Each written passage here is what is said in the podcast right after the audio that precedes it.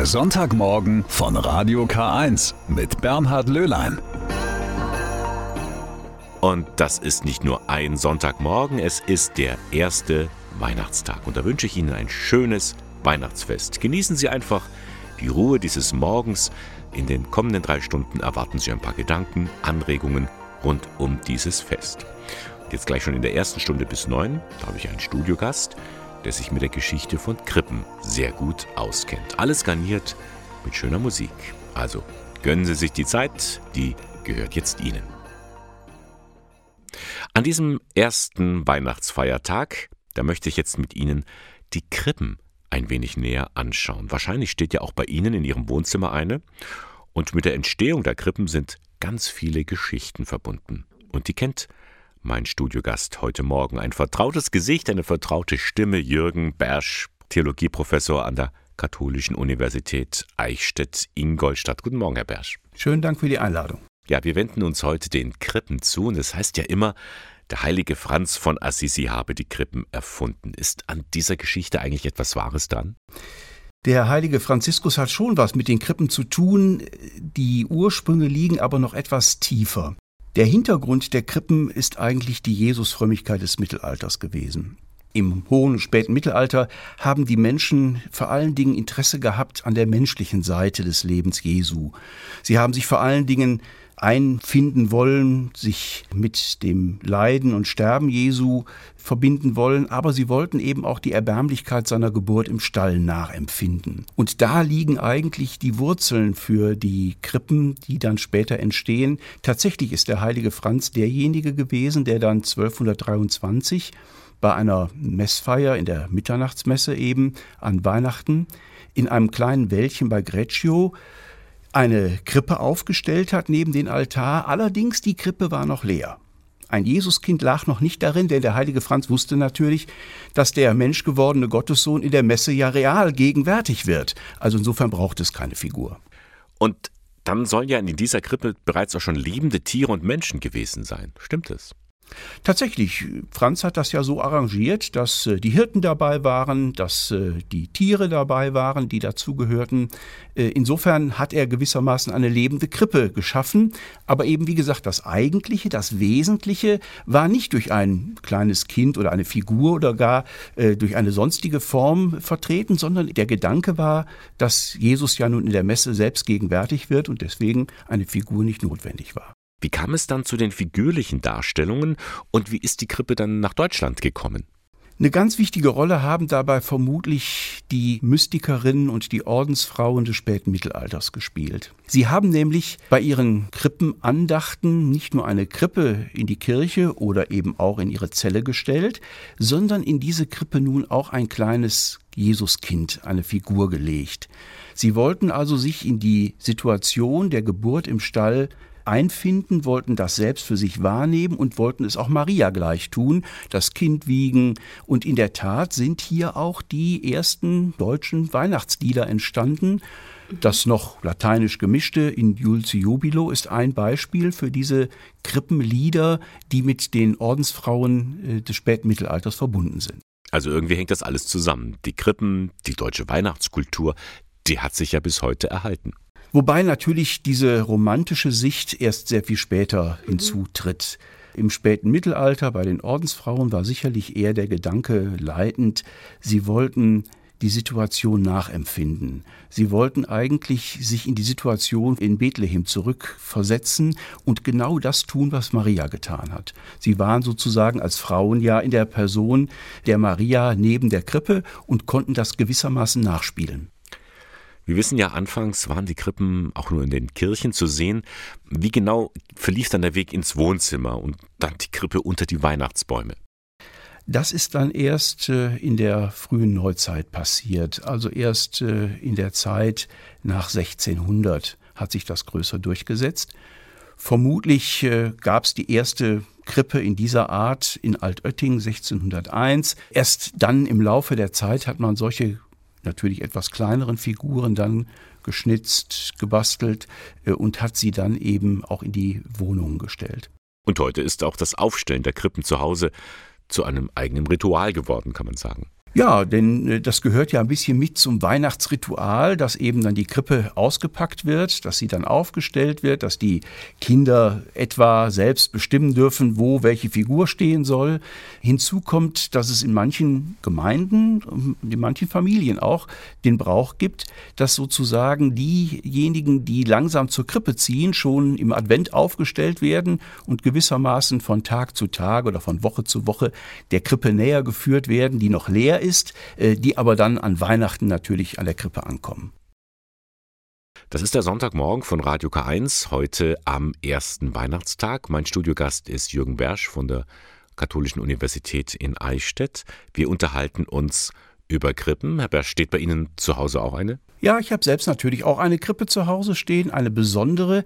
Die ist mal für einen Kindergottesdienst gemacht worden. Da finden sich eben nicht nur Maria und Josef und das Jesuskind und natürlich die heiligen drei Könige, die ja auch dazu gehören, sondern eben auch die adventlichen Figuren Jesaja, der Prophet und eben Johannes der Täufer als Vorläufer Jesu. Ist ja so, gerade in den handgeschnitzten Figuren steckt richtig viel Arbeit und auch so eine Alpenidylle zu schaffen oder eine Schneelandschaft. Das erfordert viel Handwerk. Sieht gemütlich und heimelig aus, aber, Herr Börsch, authentisch sind solche Krippen ja nicht, denn Schnee und Alpen haben recht wenig mit Bethlehem um das Jahr Null zu tun, oder? Nun wissen wir ja überhaupt sehr wenig über die historischen Umstände der Geburt Jesu. Es berichtet ja einmal nur der Evangelist Lukas näher über die Geburt Jesu. Äh, auch Matthäus äh, hat eine Kindheitsgeschichte. Aber ansonsten wird ja relativ wenig in der Bibel von der Geburt erzählt. Das hat natürlich dazu geführt, dass die Menschen dieses ganze Geschehen versucht haben auszumalen. Und da kann man sich vorstellen, dass äh, da die Menschen auf alle möglichen Gedanken und Ideen gekommen sind, alle möglichen Bilder gebraucht haben. Und dazu gehört dann eben auch die Entwicklung, dass man versucht hat, das Geschehen von Bethlehem gewissermaßen in die eigene Heimat, in die eigene Zeit zu transferieren. Insofern sind also solche äh, Krippen, die etwa in einer Tiroler Bergwelt stehen oder die in einem Kölschen Fädel zu finden sind, wie auch immer, das sind ja auch Ausdrucksformen dafür, dass der Gedanke, was Weihnachten zum Ausdruck bringen soll, eben auch nicht sich nur auf das beschränkt, was vor 2000 Jahren in Bethlehem passiert ist, sondern der Gedanke, der dahinter steht, ist ja, Gott ist Mensch geworden und zwar für die Menschen aller Zeiten und aller Orten. Mhm. Und insofern ist das sozusagen eine bleibende Verkündigung, eine bleibende Botschaft, die mit diesen Krippen verbunden ist. Es geht somit auch ein bisschen ums Gefühl. Es geht sicherlich einmal um das Gefühl, dass eben diese Geburt Jesu, dieses zentrale Ereignis, was vor 2000 Jahren die Welt verändert hat, dass dieses Ereignis sich eben gewissermaßen auch bei uns zu Hause abspielt da abspielt, wo wir leben, wo unser Alltag ist. Und da kann es dann eben durchaus sein, dass Jesus eben auch in eine Straßenszene hineingeboren wird, eben unserer Zeit. Dass ich Kinder, die Baseballcaps haben, Skateboards in der Hand oder Fußballfans, die eine Jeansjacke anhaben, Fanschal. Also wo Figuren hinzukommen, die eigentlich ausdrücken, das ist auch unsere Zeit. Jesus kommt auch in unsere Zeit. Und insofern gilt ja auch das, was Angelus Silesius gesagt hat, wäre Jesus nur in Bethlehem geboren und nicht in dir, wärest du ewiglich verloren. Nun konnten ja viele Menschen früher nicht lesen. War dann so eine Krippe auch eine Art Übersetzung, um zu verstehen, was damals passiert ist? Zweifellos spielt das auch eine wichtige Rolle. Die Jesuiten etwa haben die Krippen ja eigens benutzt, eben um Katechese zu betreiben, um den Gläubigen eigentlich sichtbar anschaulich zu machen, was in der Heiligen Schrift geschrieben steht, beziehungsweise eben das, was die Erlösung, von der die Heilige Schrift ja berichtet, was diese Erlösung in den Menschen, in der Welt und auch im Alltag der Menschen zum Ausdruck bringt. Eine Krippenfigur wollen wir uns mal noch mal ein bisschen näher anschauen, Herr Bersch. Früher stand der Josef an der Krippe ja immer abseits, neben Maria mehr im Hintergrund. Heute nicht mehr. Warum? Dahinter stehen natürlich auch sich wandelnde Vorstellungen, sich wandelnde Bilder, äh, etwa die Josefsfrömmigkeit, die eigentlich erst dann in der Barockzeit nochmal eine ganz große Bedeutung bekommt. Josef wird bewusst im Mittelalter noch eher geschildert als derjenige, der fast ja so ein bisschen unbedarft, naiv daneben steht und eigentlich gar nicht recht begreift, was da geschieht. Zumal er ja selbst eben äh, auch nur Ziehvater Jesu ist. Also insofern malt das Mittelalter Mittelalter diesen Gedanken aus. In einer späteren Zeit wird man dann die Josefsfrömmigkeit viel stärker akzentuieren und da bekommt dann auch der Josef eine andere Figur, eine andere Deutung und wird eben auch anders dargestellt. Hängt das auch damit zusammen, dass sich das Familienbild geändert hat? Ist richtig, denn gerade im 19. Jahrhundert dann erst entsteht ja eigentlich das romantische Familienbild, was wir eigentlich über lange Zeit äh, präsent haben, was bei uns heute vielleicht auch noch sehr äh, gegenwärtig ist. Eigentlich ist das eine Entwicklung, die noch gar nicht so alt ist. Und die Vorstellung der heiligen Familie, auch dieses Fest der heiligen Familie, ist ein recht junges Fest, das erst im 20. Jahrhundert in die Kirche eigentlich äh, wirklich aufgenommen wurde. Ein Bild, das natürlich zum Ausdruck bringt, dass in einer Zeit, in der Industrialisierung, Modernisierung der Welt dazu führte, dass man Angst hatte, die klassische Familie würde zerbrechen. Und da hat man diese heilige Familie gewissermaßen als ein gewisses Vorbild dargestellt. Somit sind also die Krippen ein bisschen Spiegel der Zeit. Zweifellos. Äh, die Krippe ist gewissermaßen eben auch den Moden unterworfen und auch den Zeitvorstellungen, die man hat, weil eben dieses Ereignis von Bethlehem so zeitprägend ist, dass es eben die Zeiten überdauert und eben in jede Zeit hinein auch gehört. Herr Bersch, inwiefern deckt sich denn das, was unsere Krippen zeigen, auch tatsächlich mit dem, was in der Bibel über die Geburt Jesu steht? Natürlich nicht. Und das geht auch gar nicht, weil, wir haben vorhin ja schon kurz einmal darüber gesprochen, die Heilige Schrift ja kaum etwas über die näheren Umstände der Geburt Jesu erzählt. Insofern waren die Menschen immer darauf angewiesen, das auch auszuschmücken, auszumalen. Und dafür sind natürlich die Krippen beredtes Zeugnis. Nun nimmt ja die Weihnachtsgeschichte in der Bibel gar keinen so großen Platz ein. Es sind ja nicht einmal alle vier Evangelien, die von der Geburt Jesu berichten. Genau. Die Kindheitsgeschichte, die klassische Kindheitsgeschichte, die Weihnachtsgeschichte ist ja nur bei Lukas überliefert und Matthäus hat ebenfalls eine solche Geburts- und Kindheitsgeschichte, erzählt ja etwa von Dingen wie den Kindermord zu Bethlehem oder die berühmte Geschichte von den Sterndeutern aus dem Osten. Stichwort Sterndeuter. Wie sieht das denn dann mit denen aus? Die Bibel spricht ja gar nicht von drei Königen. Nee, da ist in der Tat nur von den Sterndeutern die Rede. Die Könige sind eigentlich erst später daraus gemacht worden. Diese Figuren haben insofern eine ganz lange Wirkungsgeschichte. Zumal die Heilige Schrift ja auch gar nicht davon berichtet, dass es drei sind, sondern man hat aufgrund der Gaben, die sie mitbringen, Gold, Weihrauch und Myrrhe, auf drei hochrangige äh, Menschen, Persönlichkeiten geschlossen. Im Laufe der Zeit mussten daraus gewissermaßen Könige werden, die also so äh, mächtig und so bedeutungsvoll waren, äh, dass sie eben den König Jesus, den eigentlichen Weltenkönig aufgesucht haben und vor ihm niedergefallen sind. Zum anderen kam natürlich dann hinzu, dass vor allen Dingen im Mittelalter, als die Heiligenverehrung eine größere Rolle spielte, man gerade in den Heiligen Drei Königen Prototypen der Heiligen gesehen hat. Das waren die, die gewissermaßen von Anfang an der Erlösung dabei waren, die die Geburt gewissermaßen fast miterlebt haben und die von daher dann eben eine ganz große Rolle spielten, erst recht in einer politischen Situation, wo natürlich der König, die Könige, die Herrscher äh, eine ganz zentrale Rolle äh, in der Gesellschaft eingenommen haben. Und wenn wir uns so eine Krippe anschauen, dann stellen wir uns immer einen Stall vor, in dem Maria ihr Kind zur Welt gebracht hat, aber in der Bibel ist von einem Stall gar nicht die Rede. Auch davon ist nicht die Rede. Ähm, eigentlich wird ja nur berichtet, dass Maria das Kind gebärt und dass es dann eben in Windeln gewickelt wird. Mehr erzählt die Bibel überhaupt nicht und alles andere hat man gewissermaßen dann ausgemalt und, wenn man so will, auch ausgeschmückt. Ja, und wenn wir schon mal beim Aufklären sind, wie sieht's denn aus mit Ochs und Esel? Ochs und Esel sind insofern die zwei Tiere, die durchaus einen gewissen biblischen Hintergrund haben. Denn Ochs und Esel, daran erinnerten sich natürlich die frühen Christen, spielten eine Rolle im Buch Jesaja. Da ist davon die Rede, dass der Ochs etwa seinen Besitzer kennt und der Esel auch die Krippe seines Herrn kennt, dass aber das Volk Israel keine Erkenntnis hat. Und das haben die frühen Christen gewissermaßen auf die Geburtsszene übertragen.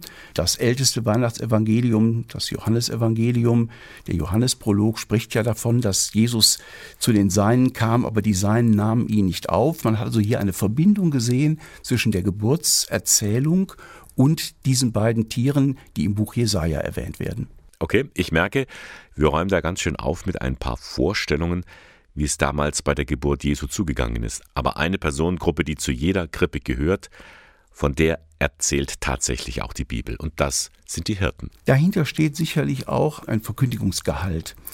Jesus wird eben nicht in einem Palast geboren. Jesus kommt nicht da zur Welt, wo man ihn erwarten würde, sondern eben ganz am Rande. Bethlehem steht gewissermaßen ja auch für eine Randsituation im römischen Weltreich. Und er kommt in eine Welt hinein, in der es die kleinen und schwachen Leute gibt. Und darin liegt sicherlich auch schon eine Botschaft der Weihnachts-, des Weihnachtsevangeliums, deutlich zu machen, dass äh, Gott Mensch wird, aber gerade unter allen Menschen Mensch geworden ist. Ja, Herr Bersch, das war wirklich spannend, mit Ihnen über das Thema Krippe zu sprechen. Schönen Dank, dass Sie heute bei mir zu Gast im Studio waren und Ihnen noch einen schönen Weihnachtstag. Gerne. Sie ist mit Sicherheit die meistgelesene Geschichte seit Jahrhunderten, die Weihnachtsgeschichte. In eigentlich alle Sprachen dieser Welt wurde sie übersetzt. Jeder hört sie auf seine Weise. Um sich das einmal bewusst zu werden, dass diese gute Nachricht von der Geburt Christi für alle gilt, ganz gleich, wo wir leben, wollen wir diese Geschichte einmal hören. Sie wird Ihnen vorgelesen. In elf Sprachen. Es begab sich aber zu der Zeit, dass ein Gebot von dem Kaiser Augustus ausging, dass alle Welt geschätzt würde. Ce premier recensement eut lieu lorsque Quirinius était gouverneur de Syrie. Et tous allaient se faire recenser, chacun dans sa ville d'origine. Anche Giuseppe, che era della casa e della famiglia di Davide, dalla città di Nazareth e dalla Galilea salì in Giudea alla città di Davide, chiamata Betlemme, per farsi registrare insieme con Maria sua sposa che era incinta. Terwijl ze daar waren, kwam voor haar de tijd dat ze moest bevallen. En ze baarde een zoon, haar eerstgeborene. Ze wikkelde hem in doeken en legde hem in een voerbak, omdat er geen plaats voor hen was in de herberg. وكان في تلك الكورة رعاة متبدين يحرسون حراسات الليل على رعيتهم وإذا ملك الرب وقف بهم ومجد الرب أضاء حولهم فخافوا خوفا عظيما Pero el ángel les dijo, no tengan miedo, miren que les traigo buenas noticias que serán motivo de mucha alegría para todo el pueblo. Hoy ha nacido en la ciudad de David un Salvador, que es Cristo el Señor. Esto les servirá de señal. Encontrarán un niño envuelto en pañales y acostado en un pesebre. I det som er sorgs, der gjemte engelen en stor hopp av den himmelske herskaren, og de lovede Gud og sade, Ære vår Gud i høyden og fri på jorden, bland människor till vilka han har behag. When the angels went away from them into heaven, the shepherds said to one another, Let us go over to Bethlehem and see this thing that has happened, which the Lord has made known to us. И поспешив, пришли и нашли Марию и Иосифа, и младенца, лежащего в яслях. Увидев же, рассказали о том, что было возвещено им о младенце сём. Ga vidjeli, svima su ispričali što im je anđeo rekao o djetetu. A svi koji su pastire slušali, divili su se. Marija je pomnjivo pamtila sve što su govorili i razmišljala je o tome. Ve çobanlar işitip gördüklerini tümü için Tanrı'yı yükeltip överek geri döndüler. Her şeyi kendilerine anlatıldığı gibi bulmuşlardı. Haben Sie es erkannt? Das war zuletzt türkisch. Die Weihnachtsgeschichte, wie sie weltweit gehört wird. Du Esel. Das hat bestimmt jeder schon mal gesagt, aber eigentlich tut man diesem Tier damit Unrecht. Denn der Esel ist tatsächlich ein schlaues, ein treues Tier und daher ist er auch in diesem Jahr zum Haustier des Jahres gewählt worden. Und auch in der Weihnachtszeit hat der Esel seinen festen Platz. Zusammen mit dem Ochsen ist er nicht aus der Krippe wegzudenken. In der Bibel kommt er sogar öfters vor, er ist eigentlich sogar ein richtiges Promitier. Mehr über den Esel weiß Johanna Risse. Ich habe ein Jahr in Israel studiert, in Jerusalem, und da sind mir natürlich sehr viele Esel begegnet und ich konnte Esel wirklich auch beobachten in der Wüste. Also die kommen ja im Orient bis heute überall als sehr enges Haustier vor. Daniela Wellmann ist die Tierexpertin beim katholischen Bibelwerk. Insbesondere die Rolle des Esels in der Bibel fasziniert sie. Es gibt natürlich unglaublich viele Erwähnungen von Esel. Über 90 Mal kommt das Wort Esel vor und das hängt eben damit zusammen, dass der Esel im, seit dem dritten Jahrtausend vor Christus ist er eben das Haustier, was den Menschen sehr eng begleitet, äh, was eben sehr geländegängig war, was als Last- und Reittier sehr flexibel eingesetzt wurde. Der Esel ruht bekanntlich neben dem Ochs im Stall von Bethlehem neben der Krippe. Doch in der bekannten Weihnachtsgeschichte nach Lukas kommen Ochs und Esel gar nicht vor. Nicht einmal von einem Stall ist die Rede. Die Tiere kamen durch einen Umweg ganz nah an das Jesuskind, so Daniela Wellmann. Das hat damit zu tun, dass es im Buch Jesaja, das ist ein Prophet aus dem Alten Testament, gibt es einen Vers, der heißt, der Ochse kennt seinen Besitzer und der Esel die Krippe seines Herrn. Israel aber hat keine Erkenntnis. Also in diesem Vers geht es eigentlich darum, Israel vorzuhalten, du hast deinen Gott nicht erkannt und selbst die Tiere, also Ochs und Esel, sind verständiger und haben mehr Gotteserkenntnis als du. Und so ist dann der Esel an die Krippe gekommen. Der Esel, ein eigentümliches Tier mit besonders langen Ohren, einem anrührenden Blick und einem zum Teil lauten Geschrei, hat in der Bibel eine zentrale Rolle. Beim triumphalen Einzug Jesu in Jerusalem, wenige Tage vor seinem Tod am Kreuz, reitet Christus auf einem Esel in die Stadt. Er nimmt auf jeden Fall auch eine Kontrastrolle zum Pferd ein. Das äh, finde ich irgendwie auch ganz spannend. Also damals waren ja Pferde und Esel ebenso die Reittiere. Und biblisch gelten aber Pferde häufig auch als Symbole von Krieg, von Angriffslust, von Macht. Und der Esel galt eben als friedliebenderes Tier. Und deshalb wurde er eben auch Jesus als Friedefürst auf einen Esel gesetzt. Albert Hammond Under the Christmas Tree. Ja, so ein Weihnachtsbaum, der steht ja wirklich in jedem Haus. Naja, in fast jedem. Aber sollte er bei Ihnen gerade stehen, dann schauen Sie sich doch mal etwas genauer an, den Baum. Behängt mit Kugeln oder Strohsternen. Früher war mehr Lametta. Schatz beiseite, Lametta haben wir natürlich schon lange nicht mehr, aber ein Baum muss es dann bei Ihnen vielleicht doch sein. Doch woher kommt dieser Brauch? Welchen Sinn hat er, dass wir uns einen Christbaum ins Zimmer aufstellen? Sabine Just hat dazu kleine Experten in einer Grundschule befragt und auch einen großen Experten, den Brauchtumsforscher und katholischen Theologen Manfred Becker-Huberti. Wir haben den Weihnachtsbaum, dass der Weihnachtsmann da gut die Geschenke drunter verstecken kann. Und damit man sich dann noch mehr auf Weihnachten freut mit dem Weihnachtsbaum. Für Till und Lukas ist ganz klar, wofür der Weihnachtsbaum da ist. Aber woher kommt eigentlich der Brauch, sich zu Weihnachten einen Baum in die gute Stube zu stellen und ihn zu schmücken? Das hat was mit Adam und Eva zu tun, sagt der katholische Theologe und Brauchtumsexperte Manfred Becker-Huberti. Zu Weihnachten gehörte früher etwas, was unsere Gegenwart mitprägt. In der Kirche fanden zwei Spiele statt. Wir kennen heute nur noch das Krippenspiel. Aber vor dem Krippenspiel, da fand früher das Paradiesspiel statt.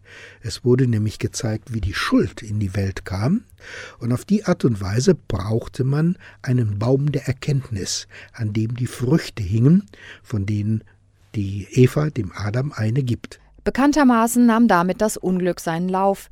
Eva reicht Adam den Apfel und der beißt rein und schluckt ihn runter. Das zweite Spiel, das fand an der gleichen Stelle statt.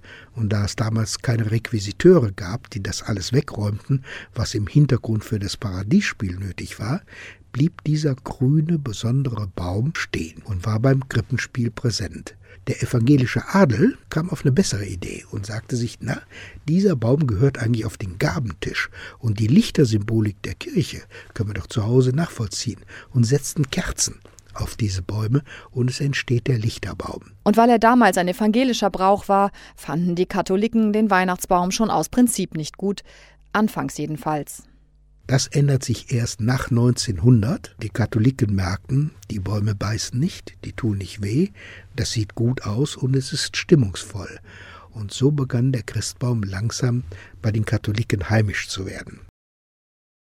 Er ist wirklich ein armer Kerl. Ja, man fühlt richtig mit ihm.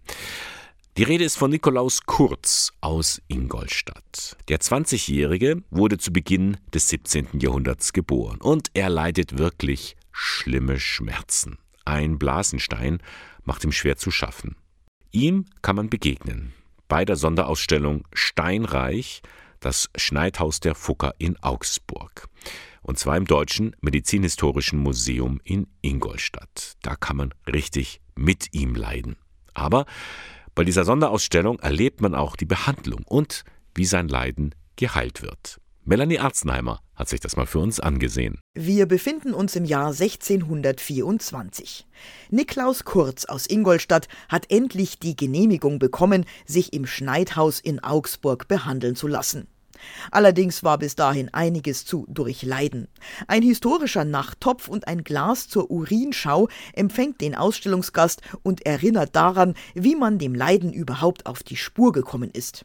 Dann galt es, den Verdacht auf einen Blasenstein zu verifizieren.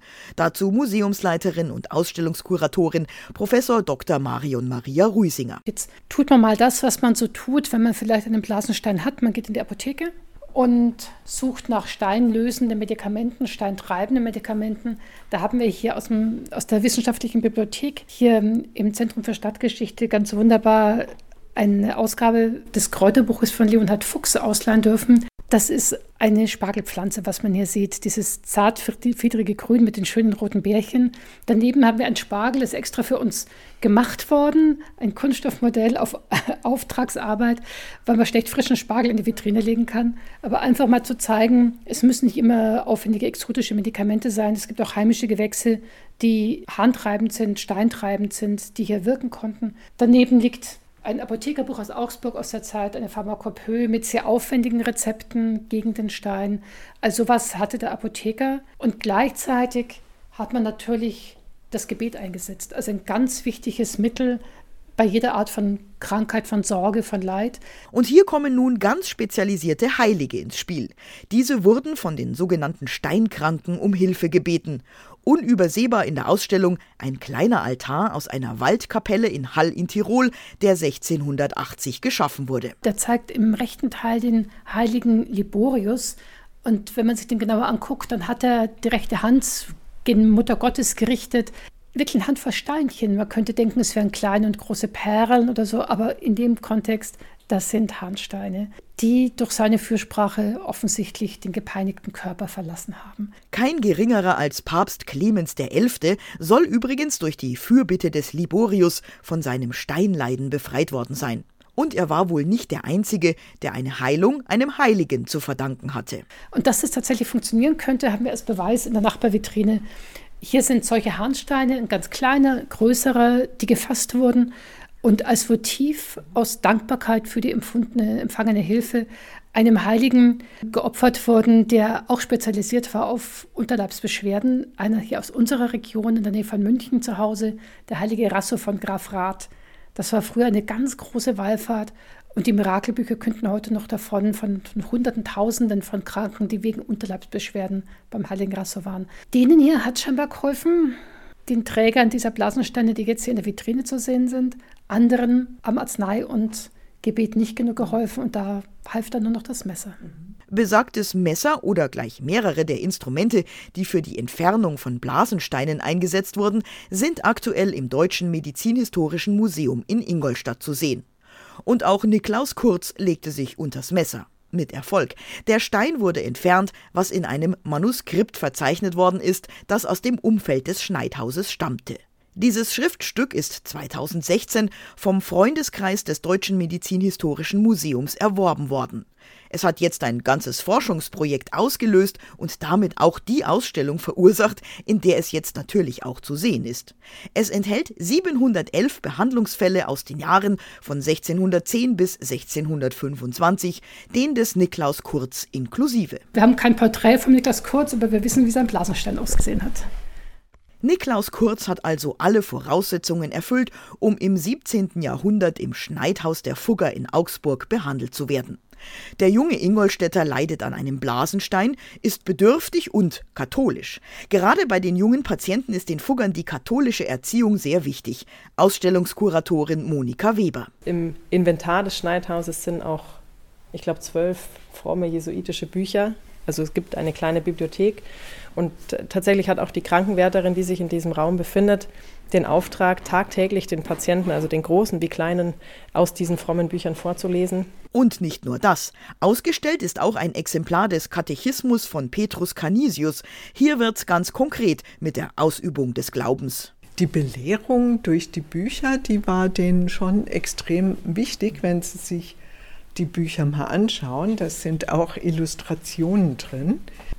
Also hier können Sie sehen, da stehen Kinder vor einer Lehrperson und auf den Brüsten dieser Kinder sind Striche. Und das eine Kind hält den Arm so hoch, wie man ein Kreuzzeichen beginnen soll. Und dann müssen Sie das genau an den Markierungen orientiert machen.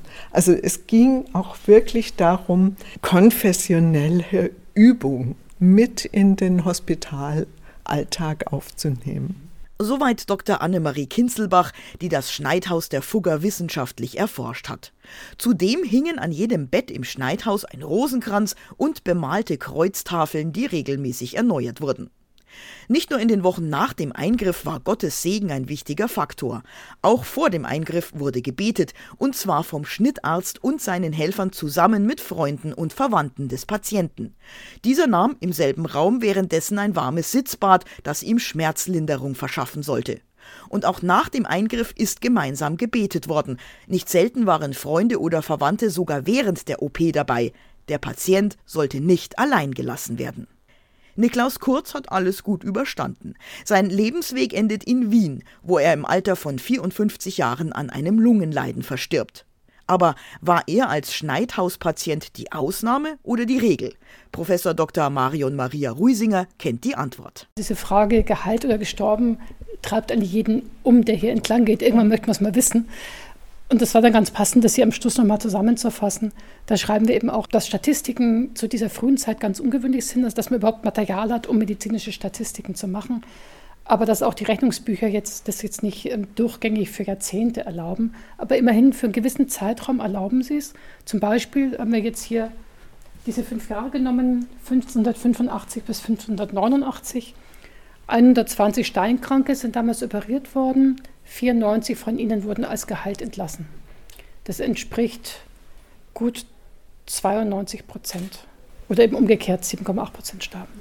Was für mich jetzt überraschend wenig war angesichts der doch gravierenden Operation, der fehlenden Antibiotika und ähm, auch der Tatsache, dass es ja keine Gesunden waren, die sich haben operieren lassen. So endet eine spannende Reise durch ein außergewöhnliches Kapitel der Medizingeschichte mit einem positiven Denkanstoß, die negative Vorstellung über die schreckliche Medizin der früheren Zeiten und die Hilflosigkeit der Chirurgen wird hier durchaus relativiert. Soweit Melanie Arzenheimer über die Sonderausstellung Steinreich, das Schneidhaus der Fugger in Augsburg. Sie ist noch bis zum 17. September im Deutschen Medizinhistorischen Museum in Ingolstadt zu sehen. Ein Besuch lohnt sich. All Alone on Christmas, nun das will wirklich niemand sein und auch Sie werden es nicht sein, die vielen, vielen jungen Menschen, die sich in den nächsten Tagen aufmachen nach Rostock. Denn dort findet das internationale TC-Treffen statt. Immer über Silvester findet in einer europäischen Stadt ein großes Jugendtreffen statt mit Gebet und Gesang. Rostock ist eigentlich ein sehr ungewöhnlicher Ort, denn dort wohnen nur wenige Christen. Warum dieser Ort ausgewählt wurde und welche Hoffnung man damit verbindet, darüber berichtet jetzt Nicola Trenz. Die Treffen finden immer in einer europäischen Großstadt statt. Und in so Städte wie Berlin, Paris und Barcelona reiht sich Rostock jetzt nicht ganz so gut ein. Für uns ist es etwas sehr Besonderes, dass das Treffen nach Rostock kommt. Die meisten von uns sind in einer eher weniger kirchlichen Gegend aufgewachsen zu wissen, Menschen kommen zu uns, um mit uns ähm, Silvester zu feiern, um mit uns Tisee zu feiern. Das ist etwas ganz Besonderes. Theologiestudentin Franka Bertarelli und viele andere Helfer bereiten gerade die Stadt an der Ostsee auf Besuch vor. Rund 5000 junge Menschen aus ganz Europa kommen über Silvester nach Rostock. Sie wollen dort für fünf Tage gemeinsam beten, singen und miteinander in Kontakt kommen. Franka freut sich auf die besondere Stimmung. Die See kann wunder wunderschön sein, wenn man sich einfach darauf einlässt und sagt, okay, ich nehme mir jetzt diesen Moment, ich erlebe diesen Moment ganz bewusst und ich freue mich einfach, diesen Moment mit vielen anderen Menschen teilen zu können. Tizé ist ein kleines Dorf in Frankreich und jedes Jahr zieht es Zehntausende junge Christen aus der ganzen Welt dorthin. Sie kommen dort für einige Tage oder Wochen zusammen, feiern ihren Glauben und ihre Gemeinschaft. Sie leben in einfachem Lebensstil mit den Ordensbrüdern. Rund um Silvester treffen sie sich an einem immer wechselnden Ort. Auf die Tage dieses Jahr in Rostock freut sich auch der wohl berühmteste Sohn der Stadt, der ehemalige Bundespräsident Joachim Gauck. Er war zu DDR-Zeiten Pastor in Rostock. In mein, meiner Jugendgruppe, die ich immer leitete in der Gemeinde, wurde viel gesungen. Und äh, plötzlich brachten Jugendliche Liedgut von den TC-Treffen mit. Ich merkte dann, das mag ich.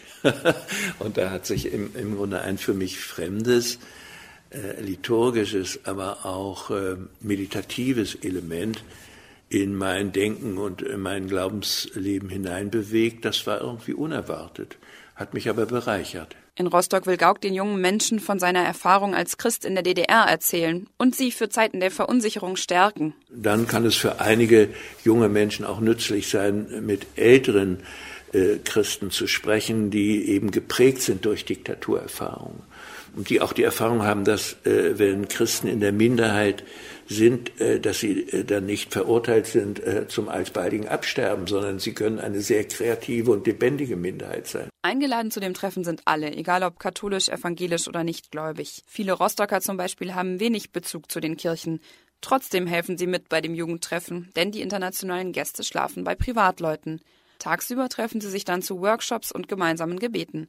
Franka schwärmt. Wenn das Vaterunser nicht nur auf Deutsch gebetet wird, sondern in allen möglichen und unmöglichen Sprachen, die man teilweise gar nicht erkennt, wenn jeder irgendwie in seiner Muttersprache ein Lied mitsingen kann, dieses Beten mit tausenden Menschen zusammen hier in Rostock und das mit anderen Menschen teilen zu können, ich glaube, darauf freue ich mich am meisten.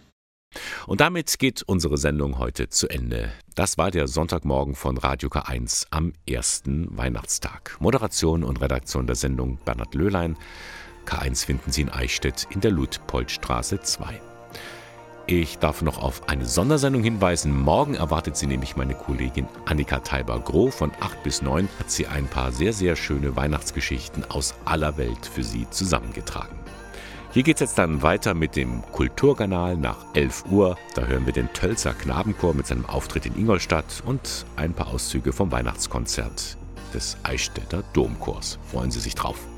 Ich verabschiede mich. Wir hören uns dann, ja, wieder am 1. Januar, denn da ist die nächste Sonntagmorgensendung. Also kommen Sie auch gut ins neue Jahr und haben Sie noch ein paar schöne Stunden und Tage mit Ihren Liebsten. Bis bald wieder, Ihr Bernhard Löhlein.